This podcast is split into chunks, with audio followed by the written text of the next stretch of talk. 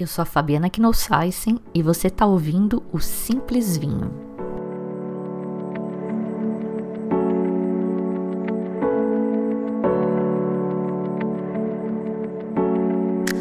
O episódio de hoje é um bate-papo com um produtor brasileiro, mas que produz vinhos em Portugal.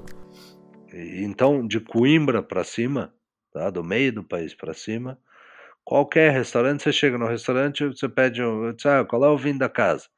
Se eu quer verde ou maduro? eu Aí quase, mata, né? eu quase tenho um ataque do coração. Esse foi o Rodrigo Soares me contando por que, embora ele produza vinhos na região demarcada de vinho verde em Portugal, ele não queria de jeito nenhum que o termo vinho verde aparecesse nos vinhos dele. E essa foi só uma provocação para vocês saberem que vai rolar uma certa polêmica aqui neste episódio. Mas o tema de hoje não são vinhos verdes. O tema da minha conversa com o Rodrigo era para ser sobre a aventura ou desventura de importar vinhos para o Brasil e tentar vendê-los aqui, que é o que o Rodrigo está fazendo agora com o projeto dele, o Mil Curvas. Eu sempre quis entender, tentar entender por que um vinho que custa 10 reais lá fora custa 110 reais aqui. E o Rodrigo acabou de viver isso e eu achei que ia ser bem legal compartilhar com vocês, porque eu acho que vários de vocês têm esta curiosidade também. Só que a gente também falou dos vinhos dele, claro, e a conversa durou mais de duas horas no total. E como ele está vindo para cá, para o Brasil, agora em dezembro, e se propôs aí a fazer uma degustação para o pessoal que segue o podcast, inclusive com coisas que já não estão mais disponíveis nem em Portugal. Eu resolvi adiantar essa parte da conversa sobre o projeto Mil Curvas e os vinhos para vocês conhecerem e se animarem em participar dessa degustação. É São Paulo só, provavelmente no dia 15 de dezembro, mas os vinhos que a gente vai comentar hoje, que são os dois que eu provei, já foram importados, já estão disponíveis no Brasil e se alguém se interessar, vai ter link para como comprar no post deste episódio. Antes de começar, eu tenho uma mensagem da For You, nossa patrocinadora oficial, que você não vai querer pular e escuta até o final que te interessa isso. A Camila está celebrando a fusão da For You com a Belly Cave, oferecendo um presente de boas-vindas para os ouvintes. Olá, Fabi. Olá, ouvinte Simples Vinho. É isso mesmo. A gente está muito feliz de comunicar essa união com a Belcave. A Belcave já está mais tempo que a gente no mercado, mas como nós, faz uma seleção bastante criteriosa de vinhos do velho mundo. E eu soube pela Fabi de alguns questionamentos, então a Belcave é como a For You. Na verdade, a gente vai virar Belcave é, daqui a pouco, ou seja, os sites vão se unir então, tudo, todo o trabalho, tudo que a gente faz com os ouvintes, é Simples Vinho, é um grupo do qual eu participo também como ouvinte, é, vai seguir da mesma forma. E para celebrar isso, a gente fez uma seleção aqui de um vinho é, que a gente acredita que vai agradar aos vários paladares, é, porque a ideia é essa, que a celebração seja grande. Então é o Domaine Perrault, do, da região de Macon, na verdade, no sul de Macon, um chardonnay bastante gordinho, mas com bastante frescor também. Então, meu desejo é que vocês degustem e, e o presente é compre um e ganhe outro. É, o uso do cupom a Fabi vai passar para vocês, mas eu espero que com esse presente a gente tenha aí junto com vocês a celebração dessa união. Então, saúde a todos. Valeu a pena ouvir a mensagem do patrocinador, né? O cupom então é Simples4UBC. É o mesmo cupom que a gente já usava no site da For You, Simples4U, B de Belly, C de Cave.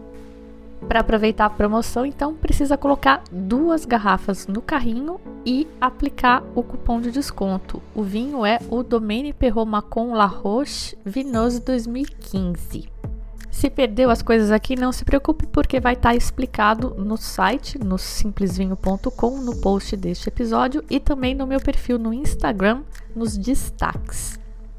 Outro patrocinador que é novo por aqui é a Tábua, apaixonados por produtos artesanais movidos pela criação de experiências. Por meio de aromas e sabores, a Tábua cria seleções perfeitas para surpreender qualquer paladar. São queijos, geleias e embutidos de produtores de todo o Brasil. Além disso, a Tábua, junto com sommeliers parceiros, harmoniza esses produtos com vinhos do mundo todo, proporcionando uma verdadeira viagem de sabores e de conhecimento. Os ouvintes contam com desconto de 15% nos produtos da Tábua com o cupom Simples Vinho.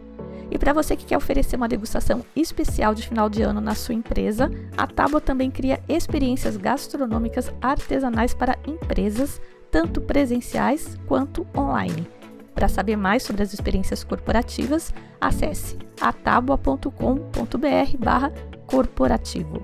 E não se preocupem porque vai ter link para toda essa galera e os cupons e tudo mais no post deste episódio no site simplesvinho.com.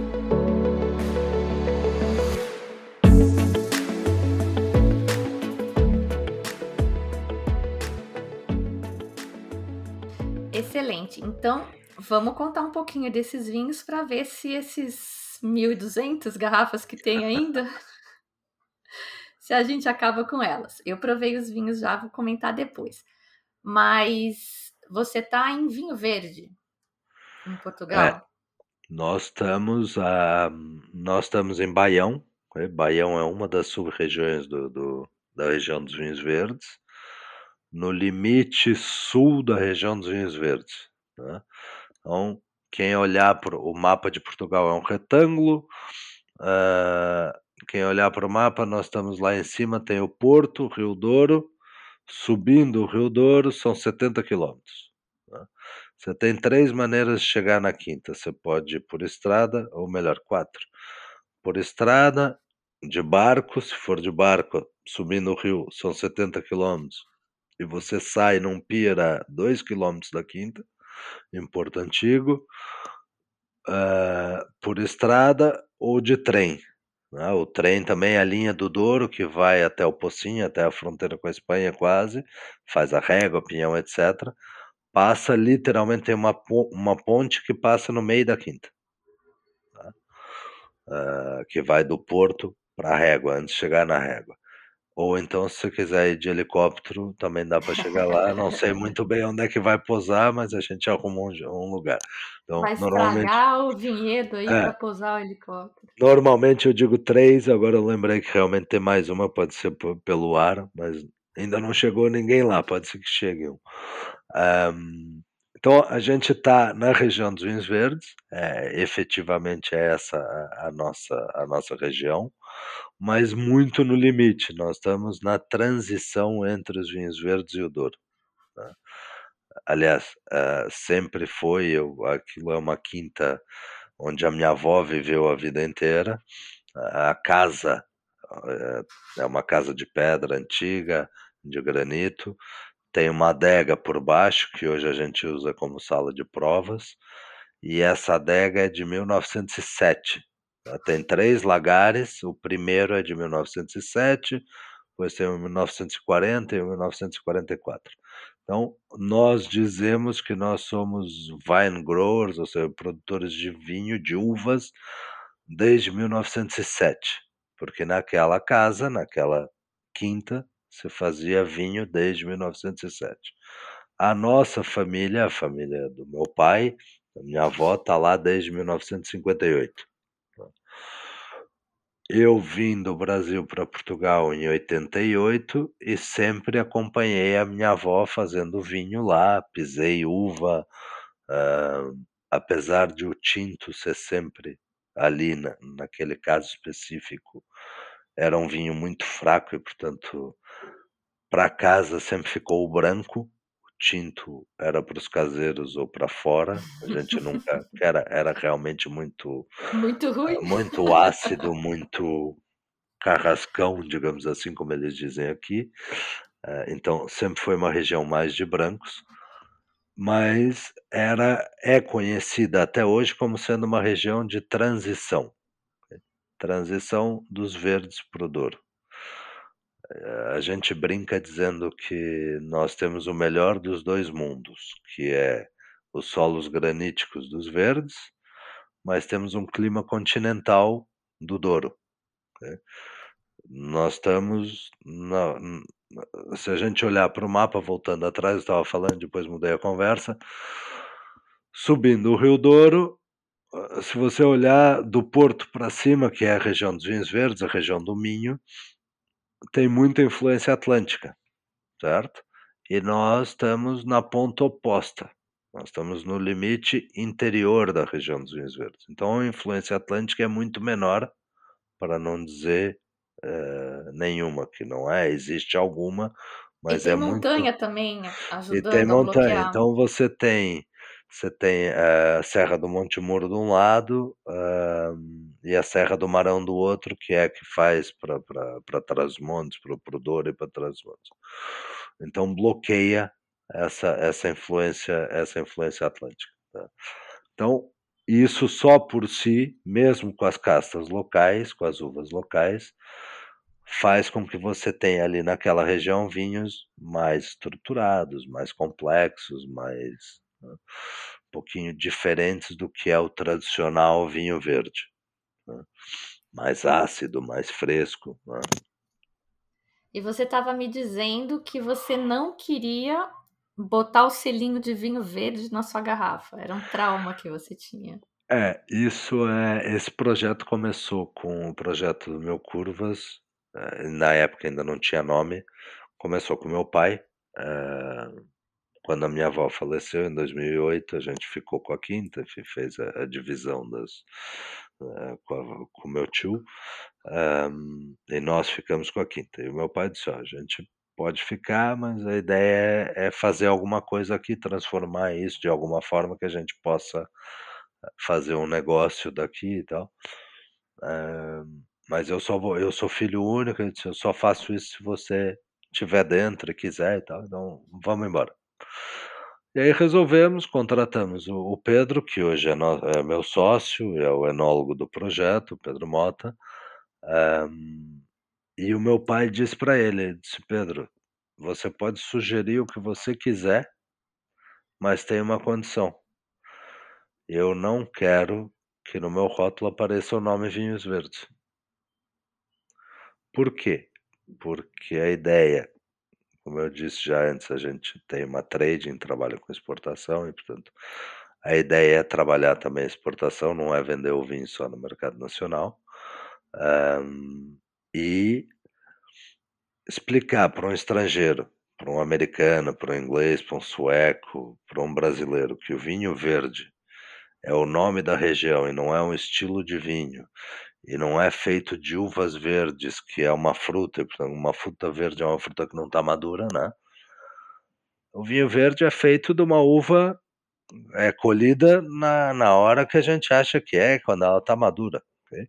Embora exista uh, uma tradição mais lá para cima, se você for para Barcelos e Monção, mais para o norte da, da região dos vinhos verdes, pessoal que fazia vinho já há mais tempo, já século XVII, século XVIII, você tinha o vinho verde, okay, que era o vinho do lavrador, do, do, do, do, do lavrador, do pessoal que tomava conta das terras, e depois você tinha o que era o vinho com gás e com açúcar, e era um vinho realmente mais ácido, colhido mais cedo, né?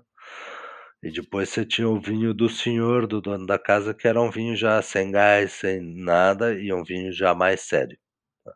Então, uhum. Então, existe essa, essa diferença. Mas hoje em dia, quer dizer, o vinho verde é um vinho, as uvas são colhidas quando elas estão maduras. Tá? Até porque tem toda a questão do estado fenólico da, das uvas, é, etc. Isso né? foi um desserviço que alguém fez para vocês, né? Para a região de vinho verde. Eu acho que eu lá atrás, quando eu falei de Portugal, eu falei isso do vinho verde porque era o que a gente aprendia. O vinho verde tem é. a borbulhinha, as, as uvas são colhidas, tipo espumante, né? É, mas é, é, é, digamos que é o estilo, ainda hoje é o estilo tradicional do vinho verde. Tá? Uh, mas, na verdade, uh, mesmo esse não é, ele não é colhido Era antes de pobre. Sim, mas ele não é colhido antes do tempo, entendeu? E eu já sei que quando, quando sair o, o podcast aqui, eu vou levar porrada de tudo quanto é lado, mas a gente já está a gente já tá acostumado. Então, não, não é por aí, eu não tenho nada, pelo contrário, tanto que a gente continua, os nossos vinhos são, não são, não dizem vinho verde, porque nós usamos Chardonnay, que é uma casta que não é autorizada pela região.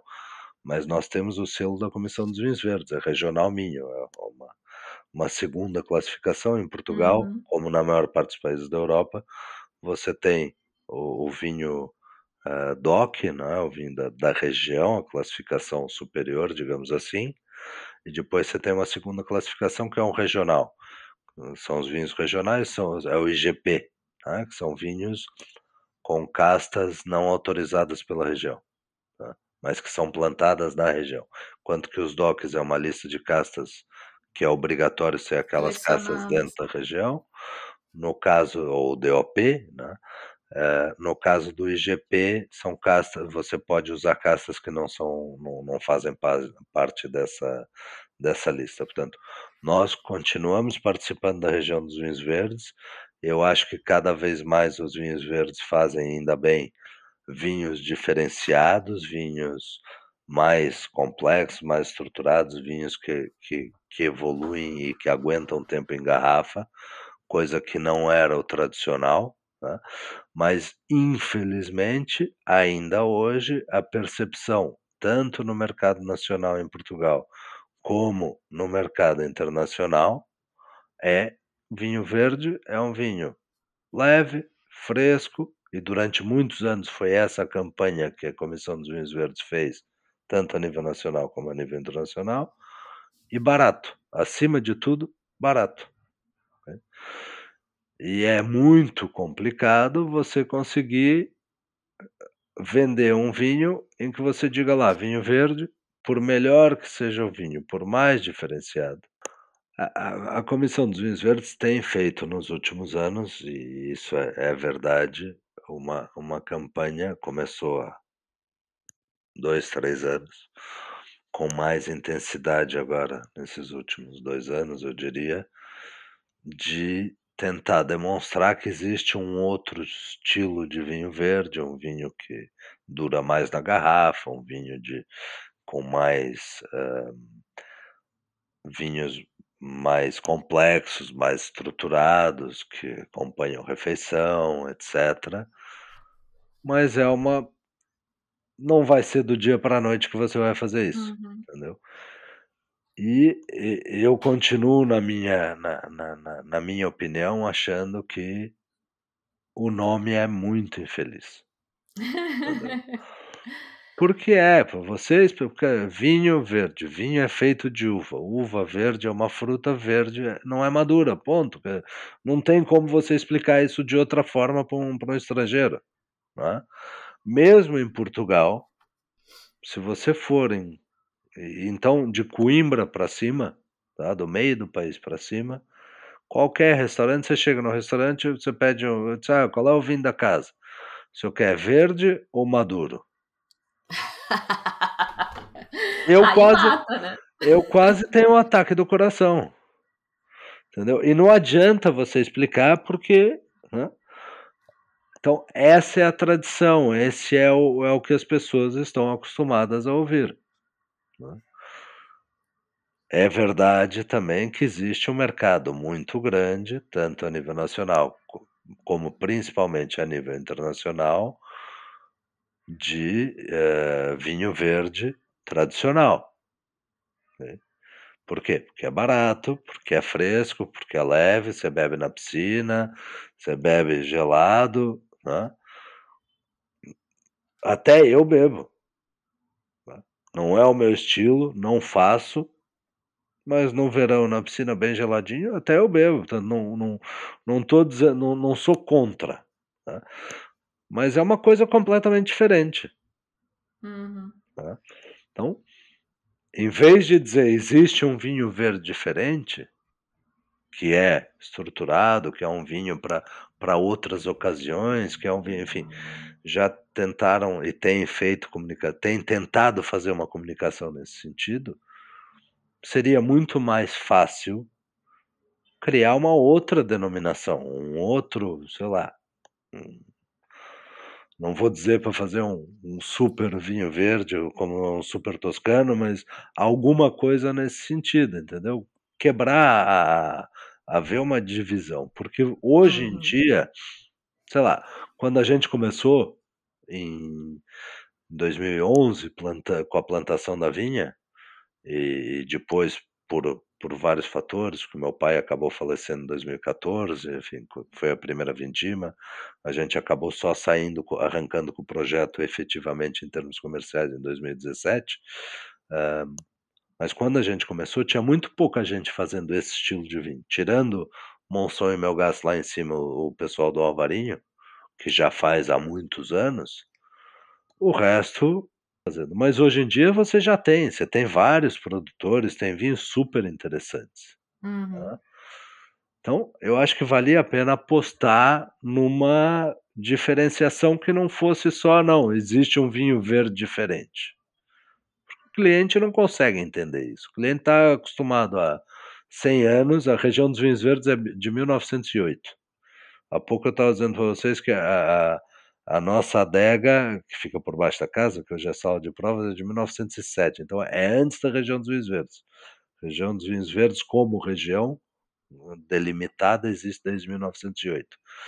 Então a, a há cento e poucos anos é que já existe, as pessoas estão acostumadas a ouvir vinho verde é aquela coisa, gás e açúcar leve, fresco, entendeu? Piscina, não tem outro. Né? Cama uhum. marisco, é isso. O que é uma pena, né? Porque eu lembro que eu tinha, não, não vou lembrar do, do número exato, mas é, a quantidade de pequenos produtores aí na região é muito grande. É uma loucura. E o custo de, de, de ser pequeno é muito grande e o vinho é muito barato. É vinho de gente que, que tem vinhedo de atacado, na verdade, sim. o preço do, do vinho verde. Então, sim, sim.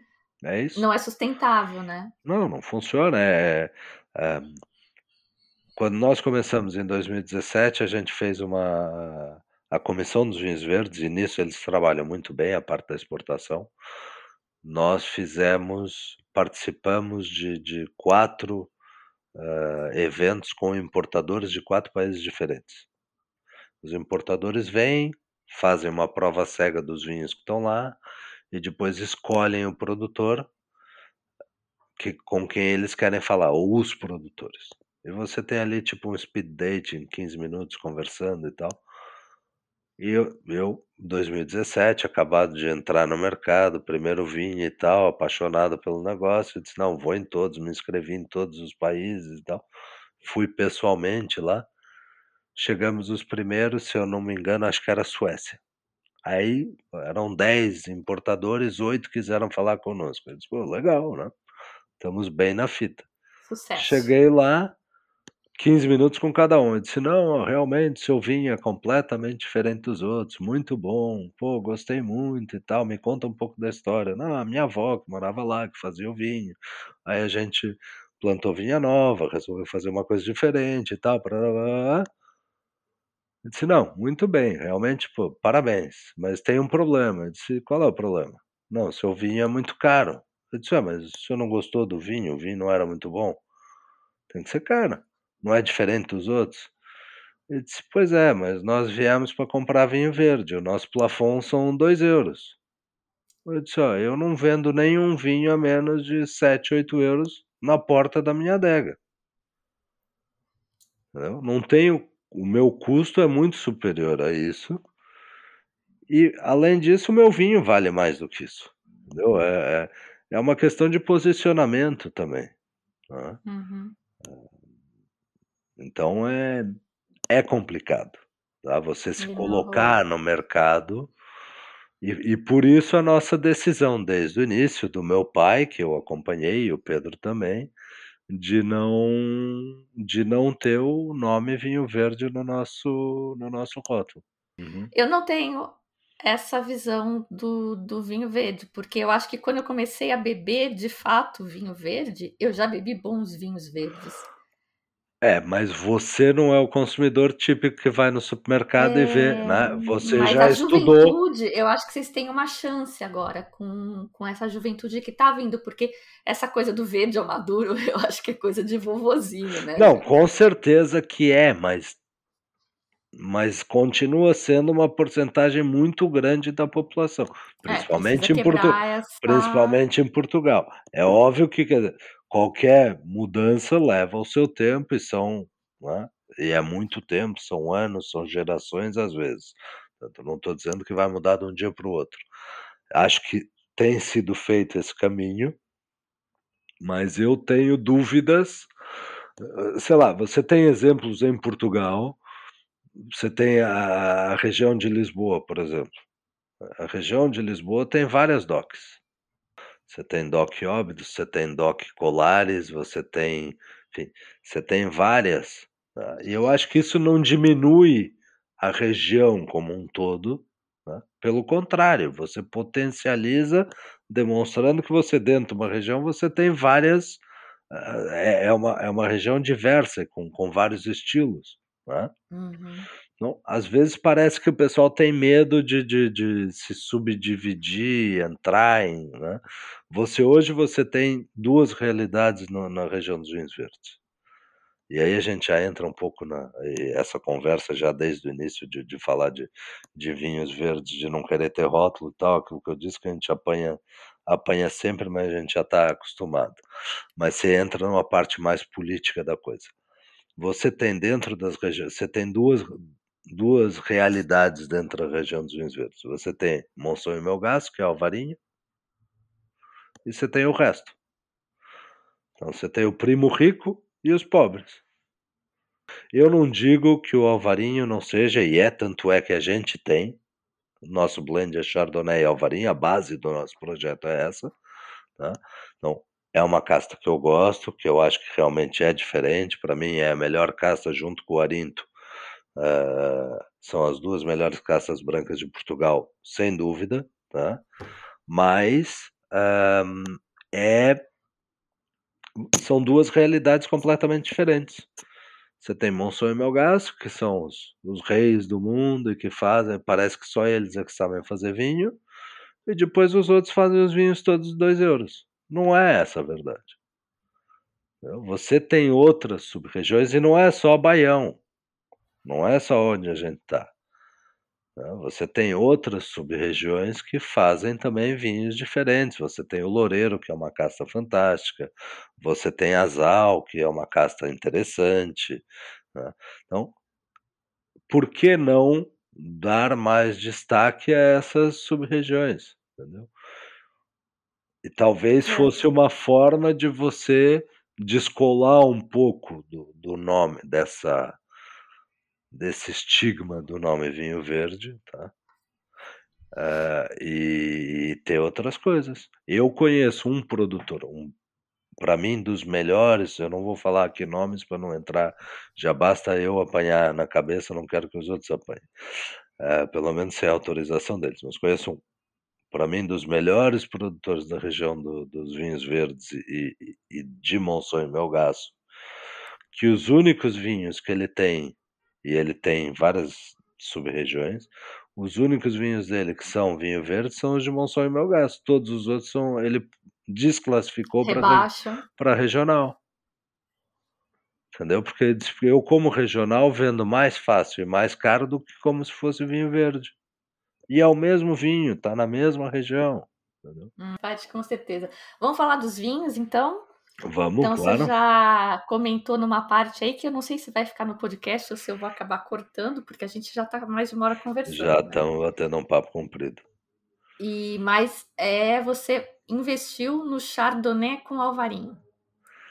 É, então, seguindo aquela aquela lógica de não quero o nome vinho verde no meu rótulo, que foi a primeira coisa que o que o meu pai disse para o Pedro, nosso enólogo meu sócio, eh, ele disse: "Bom, é fácil, a gente é só escolher uma casta que não seja da região, que não esteja autorizada". E aí ele fez uma coisa muito interessante, ele chegou pra mim para o meu pai e disse: "Ó, fazer o seguinte, a gente tem uns 6 meses, 8 meses pra escolher para plantar, escolher o que a gente quer plantar. E aí ele disse, disse: então vocês vão escolhendo, tragam vinhos brancos que vocês gostam. Independentemente da casta, do país, da região, se é madeira, se é sem madeira, o que vocês quiserem. Para eu entender, um, para a gente tentar encontrar um perfil, né? e depois ver se dentro desse perfil a gente consegue ou não fazer aqui. Com a mesma casta, com uma casta parecida. Se der, ótimo. Se não der, eu vou sugerir alguma coisa parecida. Então a gente andou uns, sei lá, seis meses. Fomos pro Brasil, voltamos. Eu lembro que a gente foi. A gente tem, tem uma casa na Praia do Forte também na Bahia, então a gente foi passar umas férias na Praia do Forte, voltou com a mala cheia de vinho dos Estados Do? Unidos. Não, dos Estados Ah, tá. Unidos e tal, não sei o quê, porque aqui tem, aqui é, é- aqui é muito, não é fácil você co- encontrar País como, produtor. como é em qualquer difícil. país é, do, do, do velho mundo e país produtor, então é difícil. E o que aparece é muito comercial. tá? Ou é os topos dos topos que não dá para chegar Uhum. lá, né? Ou é muito comercial. Então a gente acabou comprando. Eu lembro que a gente comprou umas coisas no Brasil e tal, e até Chile, Argentina também. eh, e sempre focando em Chardonnay, Sauvignon Blanc, coisas né, mais, mais diferentes. E o meu pai gostava muito de, de Chardonnay. Então a gente provou vários, vários Chardonnays, depois chegamos a provar alguns, alguns Sauvignons, Sauvignon Blanc também, e locais, porque a ideia sempre foi desde o início, disse, "Ó, a gente quer ter uma caça estrangeira, até para poder trabalhar mercado de exportação e ter alguma coisa que eles conheçam mais, mas fazer um blend com uma, com uma coisa nacional, mais local. E fizemos várias experiências, ah, até que chegamos à conclusão que eu disse, não, o caminho é Chardonnay, e, eh, mas não pode ser só Chardonnay, queremos uma coisa um pouquinho mais, mais frutada no, no aroma e tal, não sei o quê, um nariz, um, um buquê um pouquinho mais expressivo, pá, pá. Disse, onde é que vamos, onde é que não vamos? Provamos Loureiro, fizemos uns blends com Loureiro e tal, eu disse, não, ah, Alvarinho. E aí chegamos no Chardonnay Alvarinho. E aí a gente fez, eu lembro bem, na sala lá em casa, na, na quinta, eh, duas garrafas, uma de Chardonnay, uma de Alvarinho lá de Baião, da região, tá? do ano, vinho ainda sem rótulo e tal, o Pedro tirou de, umas, de um produtor que ele conhecia, da Cuba, e ficamos os três, passamos uma tarde brincando de alquimia, né? fazendo blend. Então, meio a Uhum. meio, eh, 40, 60, 60, 40, ah, e chegamos no 70, 30. Então a nossa vinha hoje, hoje foi plantada entre 2010 e 2011, são 2 hectares de Chardonnay Alvarinho, 70% de Chardonnay, 30% Alvarinho. O que se reflete no vinho mais para os 80-20 do que para os 70-30. Por quê? Porque o Chardonnay produz normalmente mais por videira, por hectare, do que o Alvarinho. Tá? Então, os nossos vinhos, apesar da gente dizer que é 70-30, eles são mais, diria Para que teve, 80 vinhos. é, 80-20, 80, eh, 75-25. Teve um ano que a gente acertou mais ou menos no 70-30. tá? Eh, mas é a história é um pouquinho é um pouquinho essa. Foi teste, foi teste, foi prova, foi prova e a gente chegou no, nesse nesse blend. tá? E é E a aí a base gente. é a base do projeto. São o projeto são o projeto inicial são 2 hectares de Chardonnay Alvarinho.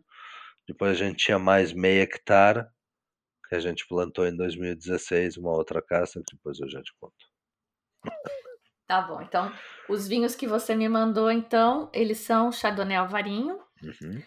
e são. Você me mandou é, original, ele chama, né? É o blend original, sim, foi o primeiro que a gente fez em 2014, depois o replicou. E um que você chama de Oaked, né? Que é um com passagem por madeira. Isso. Aí você tinha me contado uma história bem interessante, porque eu fiquei intrigada quando eu, eu provei o original. É, eu achei ele muito mineral, Uhum. E, e, eu esperava, porque ele não tem madeira, porque ele não tem nada disso, eu esperava que ele fosse mais floral, assim, mais expressivo. Uhum. E ele é bem sériozão, né? Ele é mineralzão mesmo. Sim. E você tinha uma história interessante para ele. É, uh, no o projeto tem realmente Chardonnay Alvarinho, como, como a gente falou, e a ideia sempre foi puxar para essa questão de ser uma zona de transição e, portanto, fugir do, do tradicional do vinho verde e tentar fazer vinhos mais complexos, mais estruturados e que principalmente fossem vinhos que, que evoluíssem em garrafa, tá? que pudessem ficar na garrafa mais tempo. E, e, e então aquilo que a gente decidiu foi eles em termos de vinificação, de processo de adega, como a gente diz aqui, eles apanham a porrada toda dentro da adega para depois poderem aguentar na, na garrafa. Então, os, os vinhos são, são, são. A gente não, não faz grande proteção contra o oxigênio, deixa eles apanharem um pouco. Eles estagiam uh, bastante tempo uh, em inox, no caso do blend original. O blend original é, é 100% inox, não tem, não tem madeira. 70% Chardonnay, 30% Alvarinho. Eh, o Chardonnay e o Alvarinho são vinificados à parte, tá? Primeiro Chardonnay, cada um no, no enfim, na, na, sua cuba. Uh, eles estagiam à volta de uns 10 meses separado e depois a gente começa a pensar no, no blend, o que, que a gente vai fazer, como é que vai misturar, como é que não vai misturar. E eles acabam ficando no total, normalmente, o, o mínimo que a gente deixa são uns 20 meses em, em contato com as borras. Tá? Um, e esse é, o, é a ideia original do, do, do, do Chardonnay Alvarinho e dos nossos, dos nossos vinhos. No caso específico do 2017, que é o que você provou e é o que está no Brasil agora, a gente teve a pandemia aqui no meio. Então, nós começamos com 2014, que saiu para o mercado em 2017, 14 sem madeira, 15 com madeira, saíram os dois ao mesmo tempo em 2017. Pois em 2019, final de 2018 início de 2019, a gente lançou os 2016, versão sem madeira e com madeira e éramos para ter engarrafado em 2020 os 17. Só que como veio pandemia, nós vendemos essencialmente para restaurantes, fechou tudo, parou tudo. Ainda tínhamos algum estoque, a gente acabou não engarrafando. Então os vinhos acabaram ficando mais um ano e meio em, em Cuba ou em barrica, no, no caso do Oak depois, a gente vai falar depois, que eles só ganharam com isso. Né? Então, Quanto mais tempo, quem me dera a mim poder deixar eles ficarem mais tempo lá, ou mais tempo em garrafa, mas né, alguém tem que pagar as contas, para pagar as contas tem que vender vinho. Uh, então, o 17 é um vinho que realmente está especial nesse sentido, porque ele tem mais tempo do que o, o normal, apesar de, de eles já terem por norma, eu diria que pelo menos 10 meses a mais do que é o normal na região e é o tradicional dos vinhos verdes, eh, do, dos vinhos brancos, diria eu, é, enfim, mais, mais comuns, mais normais, é você fazer a vindima, deixar ele estagiar e seis, oito, dez meses depois engarrafar e soltar para o mercado, a gente deixa sempre mais um ano. Tá? Isso é o, é o normal. E depois ele tem um plus aí. No caso do original, a gente está falando de um vinho de 2017, de um blend Chardonnay Alvarinho 2017, que leva um refresco, ele leva um 10% mais ou menos de um alvarinho mais novo, tá? para refrescar, para deixar ele mais. Uh, enfim, mais, mais frutadinho. Exatamente. E ainda assim, por causa do tempo sobre as lias que ele ficou, deu quanto? Quatro anos? Quatro anos, exatamente. Ele tem essa coisa de, de ser baixo de aromas, mais uma cremosidade absurda. É, depois você tem também o Chardonnay, no, no caso dos 17 ainda só o Chardonnay, faz malolática. Né? Por quê? Porque a região dos vinhos verdes, tradicionalmente, é uma região que você tem maior acidez, né? Então, uh, não é que eu não goste, eu gosto muito. É uma das coisas que eu mais gosto nos vinhos é a acidez.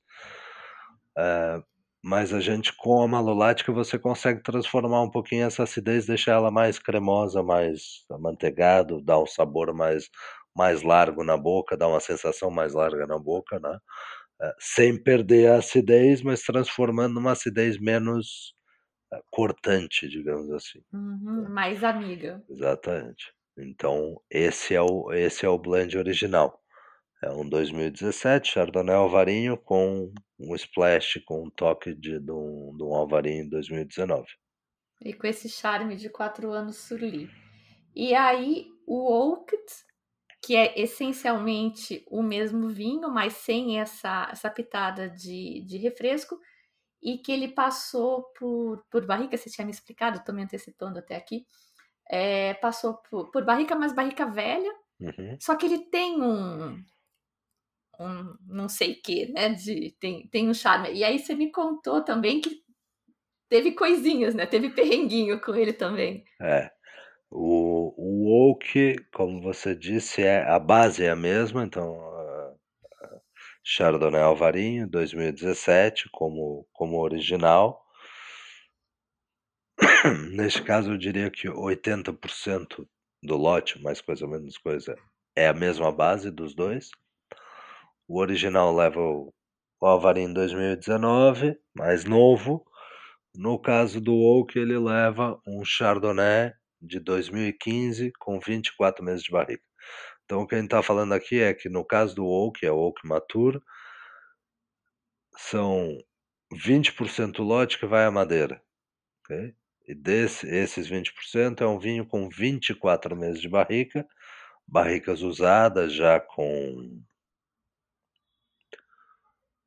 oito anos, por aí, sete, oito anos que de não uso. se esperaria né? que ela passasse muita coisa para o vinho mais. Mas a ideia, a ideia é essa. Nós, nós usamos, nós temos um, um, parque de barricas de umas 20 barricas, tá? todas elas usadas. As mais novas devem ter uns seis anos. Uhum. Tá? Uh, e a ideia é mesmo essa: a gente não quer marcar o vinho com muita madeira, não quer aromas de baunilha, não quer tabaco, não quer nada disso. A ideia é permitir essa microoxigenação e dar mais complexidade, mais largura de boca para os vinhos. Né? Então é isso que a gente procura com, com, a, com as barricas. E, e depois, no caso específico desse, desse Chardonnay 2015, uma das barricas, pelo menos, eu agora já não sei dizer se foi uma de certeza, não sei se é a segunda, mas pelo menos uma delas tinha flor, ou seja, é o processo que se usa em, em Jerez, que o xerez que você faz é você a, a barrica, a madeira absorve, né, uh, o líquido que tiver lá dentro, quer seja água, quer seja vinho, o que for, e vai diminuindo a quantidade lá dentro. Então você tem que atestar sempre com vinho para manter ela cheia, para proteger da, da, da, do oxigênio, etc. Só para explicar para o povo, quando você diz atestar, é completar. Completar, é completar exatamente. O líquido da barriga ficar cheia. Isso, isso. E hum, aquilo que a gente fez foi não atestar, não encher. Então, no final, ela tinha um palmo. Você pegava um palmo. Estamos falando de barricas de 225 litros, não são muito grandes. Tá? Tem, sei lá, meio metro de altura, talvez. Um palmo, tá? em vazio.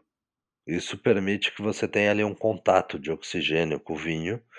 E ele, ao fim de algum tempo, alguns, algumas semanas, meses, ele vai criando uma, uma espécie de flor os espanhóis chamam é o vinho com flor, uh, que na verdade é um é uma é um bolor, é uma, é uma teia que, que se cria ali por cima.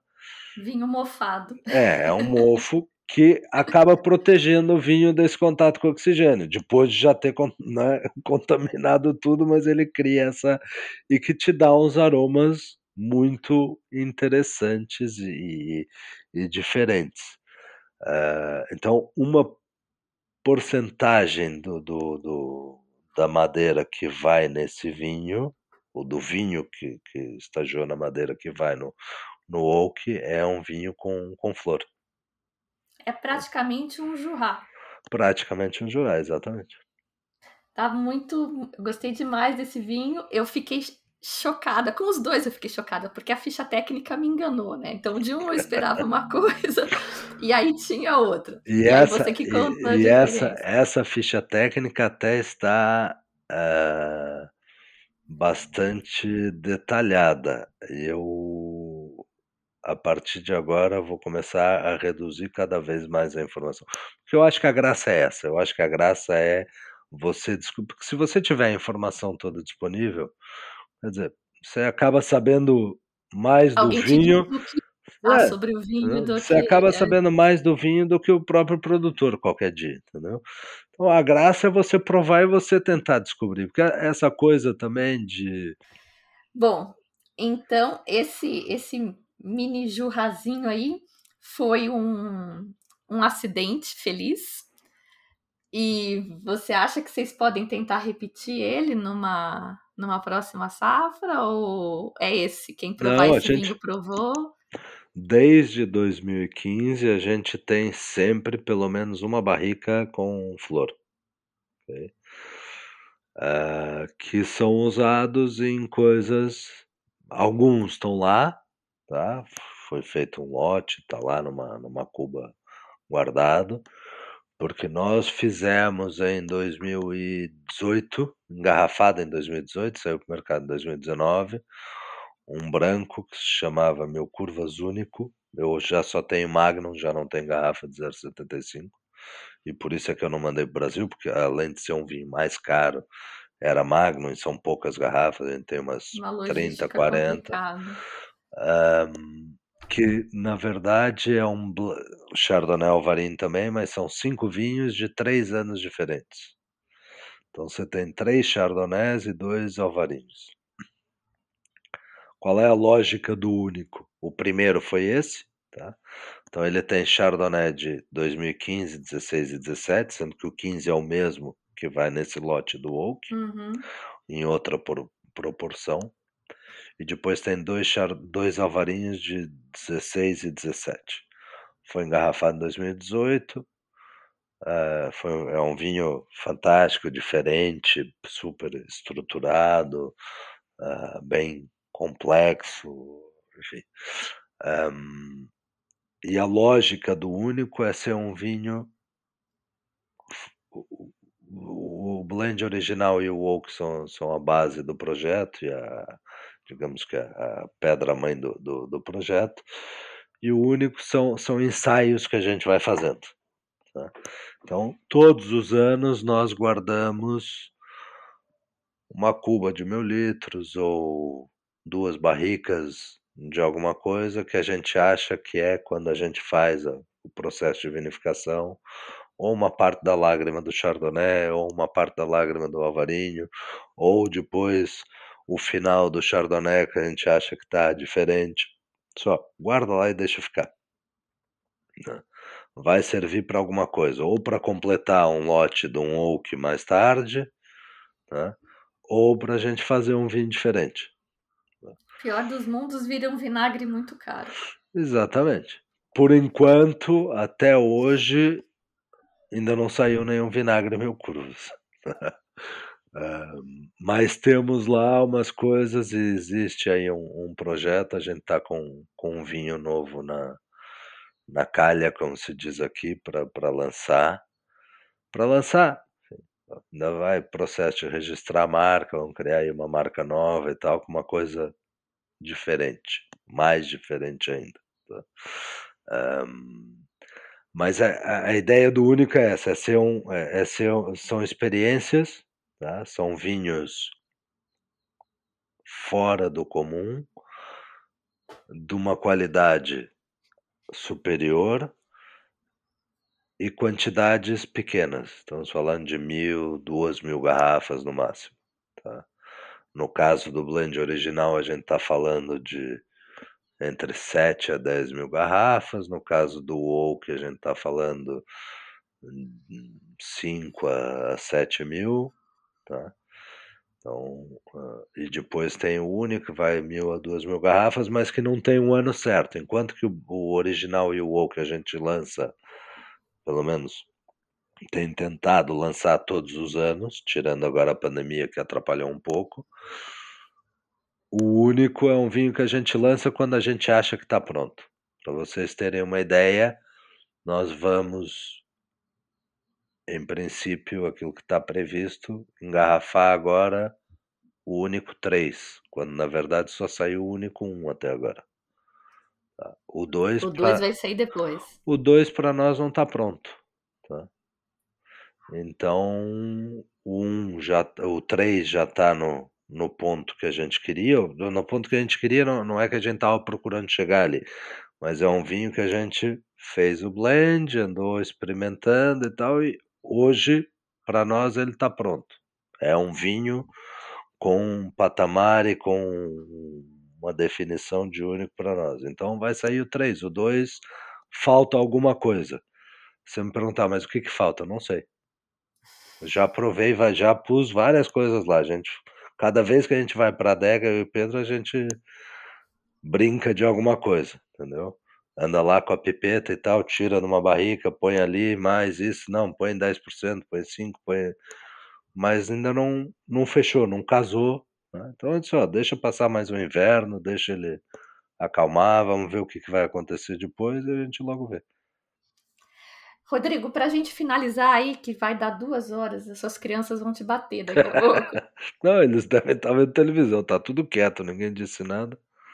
Então você falou que ainda tem um rosé aí saindo, que deve vir para o Brasil, e que você poderia, você vai vir para o Brasil agora para as festas de final de ano, e que capaz que rolasse aí uma degustação. Será que essa garrafa Magnum chega aqui para a gente motivar o pessoal a provar o vinho?